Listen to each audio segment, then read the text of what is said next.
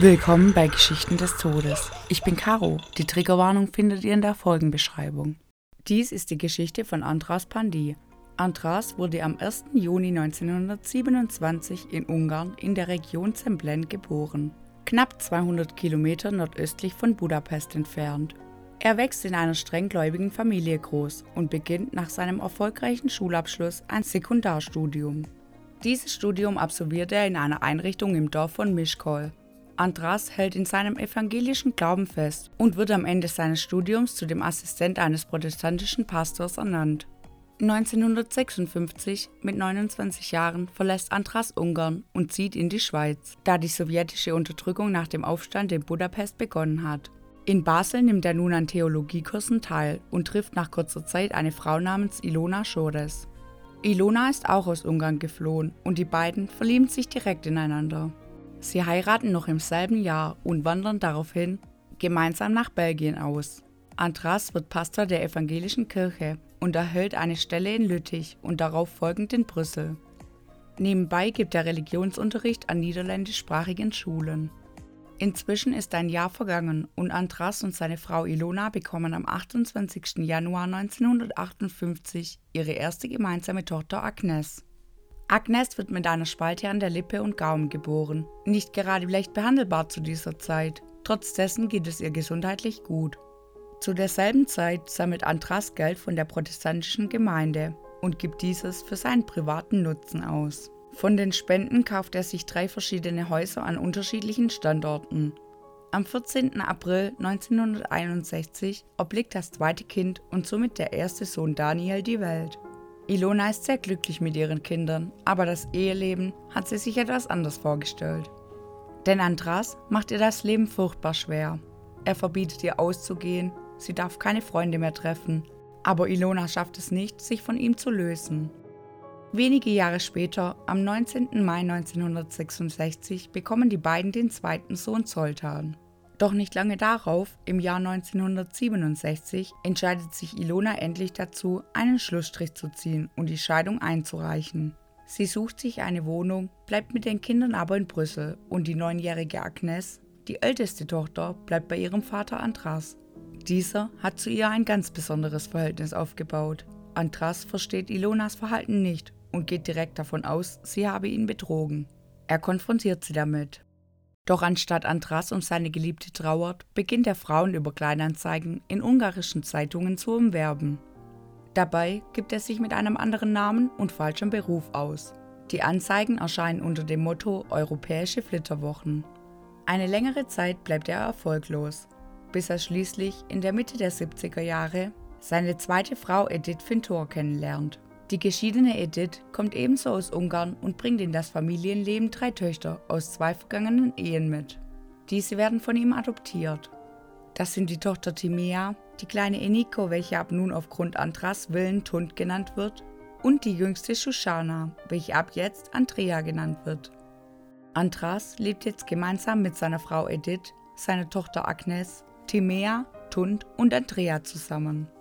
Die beiden heiraten 1979 und bekommen die gemeinsamen Kinder Andras Junior und zwei Jahre später die kleine Reka. Seinen Kindern bringt er eine eiserne Disziplin bei. Sie müssen sich sehr viel am Haushalt beteiligen und dürfen keine Freundschaften pflegen. In seinen Augen gibt es nur die Familie und von dieser ist er das Oberhaupt. So entscheidet Andras, was im Fernseher läuft, was im Radio gespielt wird. Es gibt keine Entscheidungen, die die Kinder selbst treffen dürfen. Doch dabei bleibt es nicht. Ab dem 13. Lebensjahr von Agnes fasst er sie an und beginnt sie zu missbrauchen. Für Agnes, welche nichts anderes kennt, ist das völlig normal und sie beginnt eine ganz starke Liebe zu ihrem Vater aufzubauen.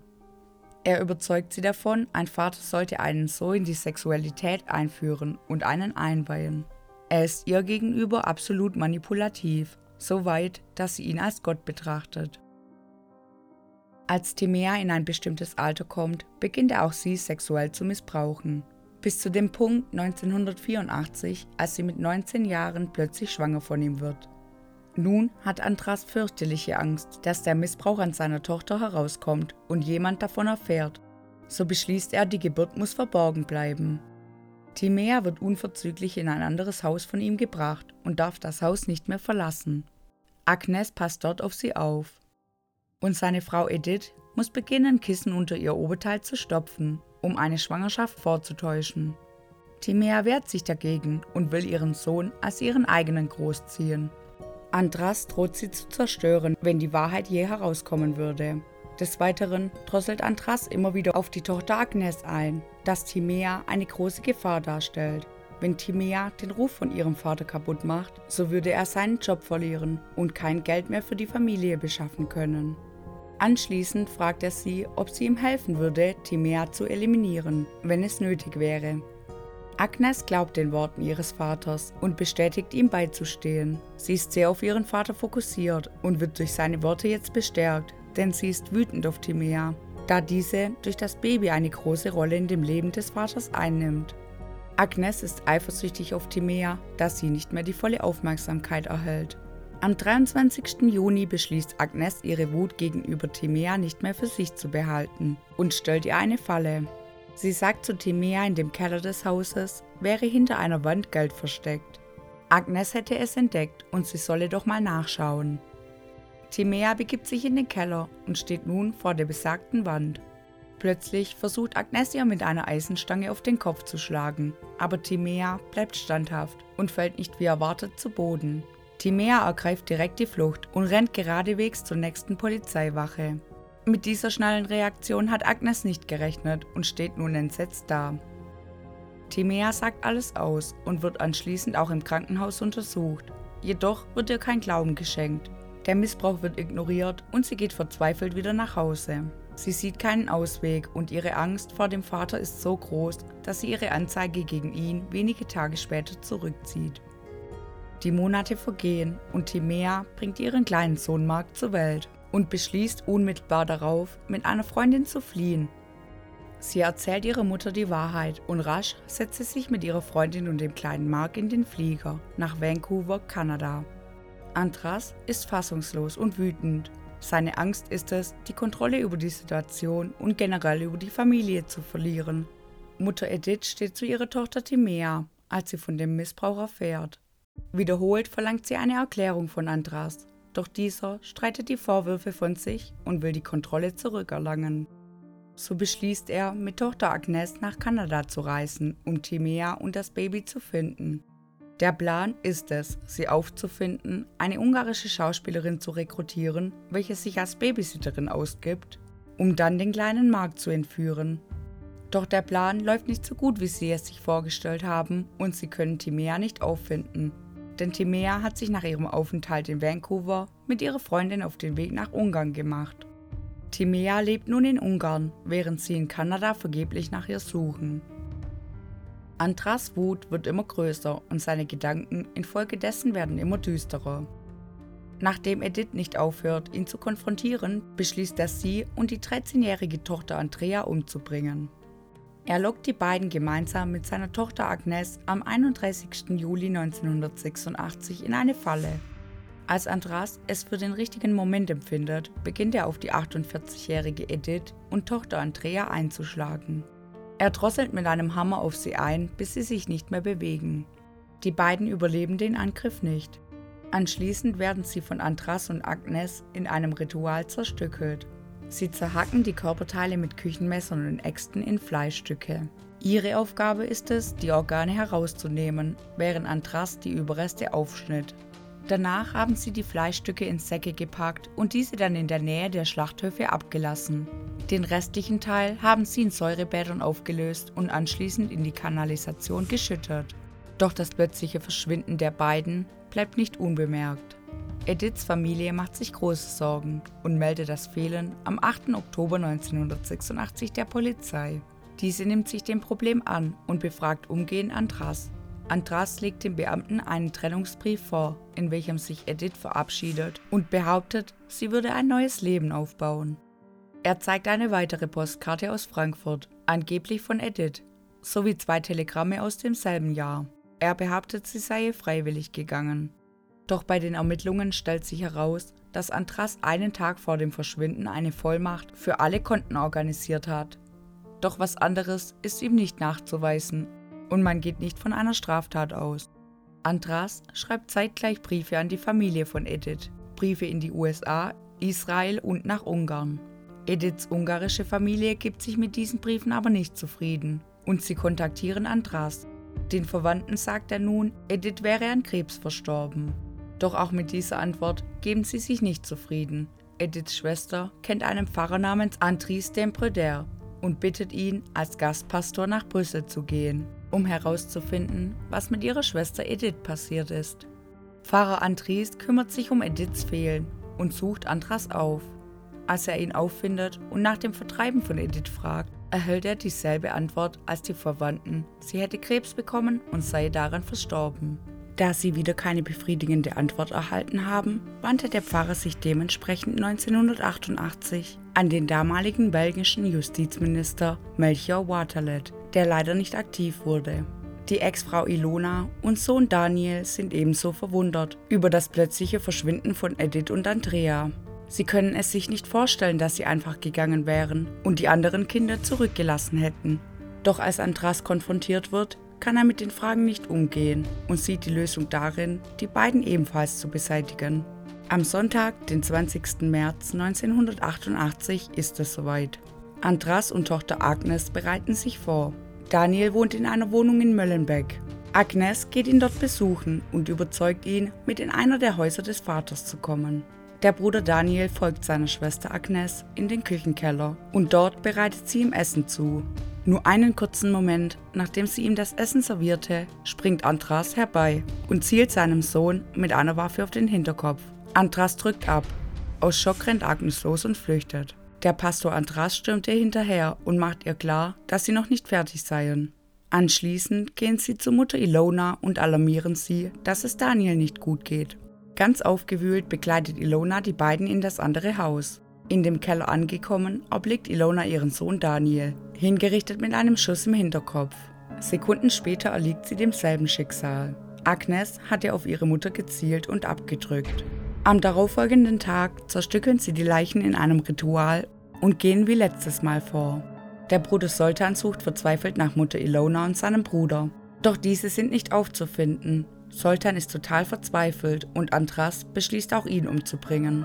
Am Montag den 4. April 1988 lockt er Soltan in das Haus und ermordet ihn. Auch seinen Sohn Soltan zerstückelt er in einem Ritual. Seine Taten bleiben unverändert. Die Tochter Tund wundert sich auch über das Verschwinden ihrer ganzen Familie und beschließt, nicht mehr im tyrannischen Haushalt ihres Vaters zu leben. Tund stellt sich gegen Andras und sagt ihm, sie will mit ihrem Freund nach Ungarn ziehen. Doch auch noch die Kontrolle über Tund zu verlieren, lässt Andras nicht zu. Wenn diese nun nicht mehr hören will, so lässt er sie fühlen. Im Juni beschließt er, sie müsse sterben und bringt sie auf dieselbe Weise um. Das Verschwinden von Ilona und den Kindern Daniel und Hund bleiben nicht unbemerkt. Die Polizei wundert sich, wo sie hingegangen seien, und Andras wird befragt. Er sagt aus, Ilona sei mit den Kindern nach Frankreich abgehauen. Später korrigiert er sich selbst und sagt aus, sie seien nach Südamerika ausgewandert. In den vergangenen Jahren ist Agnes natürlich älter geworden und beginnt, sich für Mystik zu faszinieren. Sie interessiert sich für okkulte Wissenschaften und mittlerweile auch für andere Männer. Diese Gefühle, die sie für ihren Vater hatte, veränderten sich und sie lehnt die sexuellen Übergriffe ihres Vaters immer mehr ab. Agnes will ihr eigenes Leben führen, indem sie anderen hilft. Sie engagiert sich in dem Verein Menschen ohne Grenzen. Sie verflucht ihren Vater, welcher sie dazu gebracht hat, ihr Studium aufzugeben. Im Jahr 1990 nähert Andras sich seiner alten Heimat Ungarn und kauft dort ein Haus in seiner Heimatregion. Fortan bringt er des Öfteren ungarische Frauen mit nach Brüssel. Sie verbleiben dort tagelang bei ihm und er lässt sie nicht aus dem Haus, da sie angeblich zu auffällig waren. Sie sprechen nur die ungarische Sprache. Die Frauen bekommen daraufhin Angst und wollen zurück nach Ungarn. Zwei der Frauen, Eva Kings und Margit Macchia, trauen sich der Polizei an. Sie sagen aus, sie hätten ihm geholfen, Briefe im Namen von Edith zu schreiben. Agnes reflektiert sehr viel in der Zeit ohne ihren Vater und beschließt, sich am 22. Januar 1992 der Polizei zu öffnen und spricht sich sieben Stunden über ihren Vater aus. Sie meldet den Missbrauch ab dem 13. Lebensjahr und berichtet über die vermissten Familienmitglieder. Sie will die Tochter Reka schützen und befürchtet, diese müsse dasselbe erleiden. Die Polizei reagiert direkt und holt Reka in die Obhut des Jugendamtes. Andras dreht daraufhin völlig durch und versucht sie zu entführen. Es gelang ihm, er zerrt sie in sein Auto. Doch Reka fing ununterbrochen an zu weinen und fleht ihn an, sie hier zu lassen. Sie weinte so bitterlich, dass Andras nachgibt und sie wieder aussteigen lässt. Das ist das erste Mal, dass Andras Mitleid zeigt. Doch sein Handeln scheint ihm nicht bewusst zu sein, denn Reue zeigt er keine. Als er von der Polizei bezüglich den Vorwürfen befragt wird, ist er entsetzt und reagiert wütend. Andras bestreitet die Vorwürfe und beschuldigt seine Tochter Agnes, sie lügt aufgrund ihrer Eifersucht. Und zusätzlich behauptet er, sie gehöre heimlich einer Sekte an. Tochter Reka ist in Obhut des Jugendamtes und somit ist für die Polizei die Sache geklärt. Andras ist noch im selben Jahr 1992 in den Ruhestand gegangen und hat sich in Ungarn in seiner Heimatstadt ein kleines grünes Häuschen gekauft. Er nannte es eine Zuflucht vor seinem Leben in Brüssel und verbringt dort seine Zeit. Wenn er seine Verwandten besucht, taucht er jedoch nicht alleine auf. Er hat drei Schauspielkinder rekrutiert. Diesen erzählt er, er drehe einen Spielfilm über sein Leben. Die Kinder spielen dann seine eigenen Kinder, um das Verschwinden zu vertuschen und seine ungarische Familie nichts bemerkt.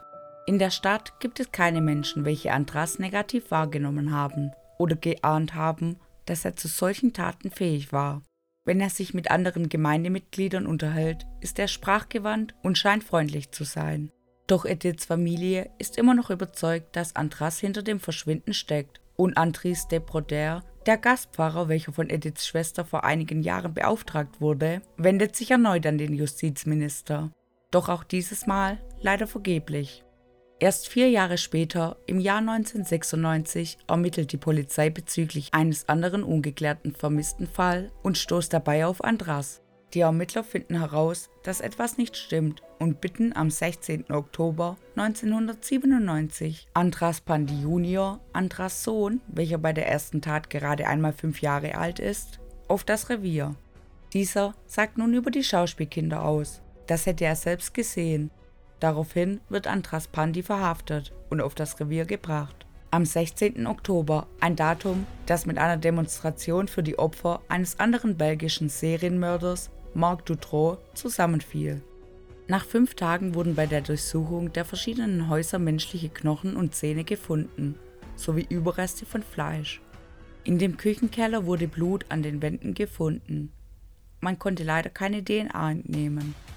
Ein Haus von Andras, welches in Dunakeszi, nördlich von Budapest liegt, hatte sechs Keller, welche miteinander verbunden sind, wie ein Höhlensystem. Bei den Ausgrabungen entdeckt man Überreste von sieben Frauen und einem Mann. Sie wurden alle identifiziert, zwischen 20 und 35 Jahren alt zu sein. Ebenfalls haben sie Notizbücher gefunden, in denen Pläne stehen, auf welchen steht Pläne mit Agnes diskutieren und Gewehr kaufen.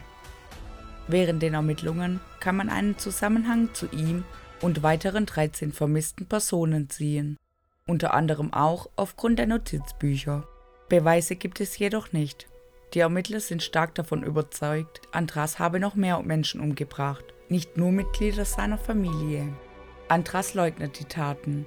Im November wird auch Agnes verhaftet Agnes gesteht ein paar Tage später den gemeinsamen Mord mit ihrem Vater an fünf Familienmitgliedern zwischen 1986 und 1992. Doch direkt solle sie nur an dem Mord von der Mutter Ilona beteiligt gewesen sein.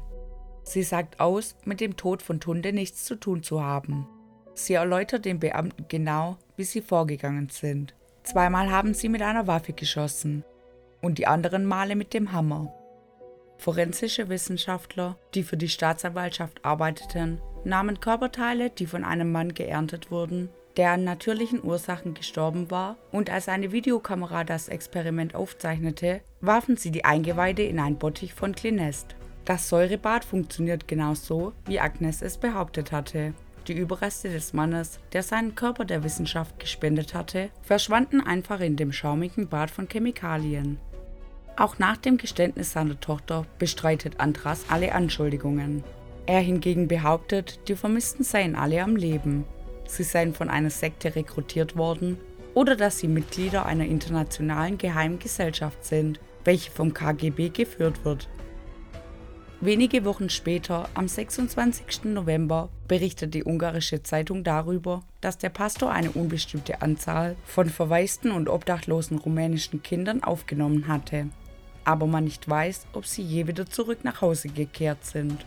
Sie wurden von einem Wohltätigkeitsclub namens YDNAP, was Pandy rückwärts buchstabiert ist, aufgenommen, den er selbst auch gegründet hat.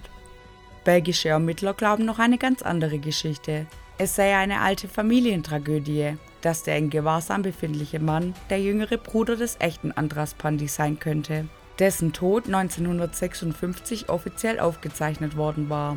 Doch auch hierfür gibt es keine Beweise. Mehr als zwei Jahre später, am 18. Februar 2002, beginnt der zweiwöchige Prozess gegen Andras Pandi. Bekannt als der Familienmörder wird Pandi, welcher gegenwärtig 74 Jahre alt ist, beschuldigt, seine ersten beiden Frauen und vier seiner acht Kinder ermordet zu haben. Die Stieftochter Timea weigert sich vor Gericht auszusagen, weil sie sich auch nach 20 Jahren noch zu sehr vor ihm fürchtete. Vor Gericht genießt Andras die Tatsache, dass die Polizei selbst jetzt, fast 20 Jahre nach dem Ende seiner Tötungstour, immer noch keine harten physischen Beweise hat, mit denen sie ihn konfrontieren können. Er nennt das hier einen Hexenprozess und fordert die Staatsanwälte auf zu beweisen, dass die Familienmitglieder tot seien. Sie sind laut ihm gesund und munter. Als die Aufnahme des Säurebades vor Gericht abgespielt wurde, war Pandi unbewegt.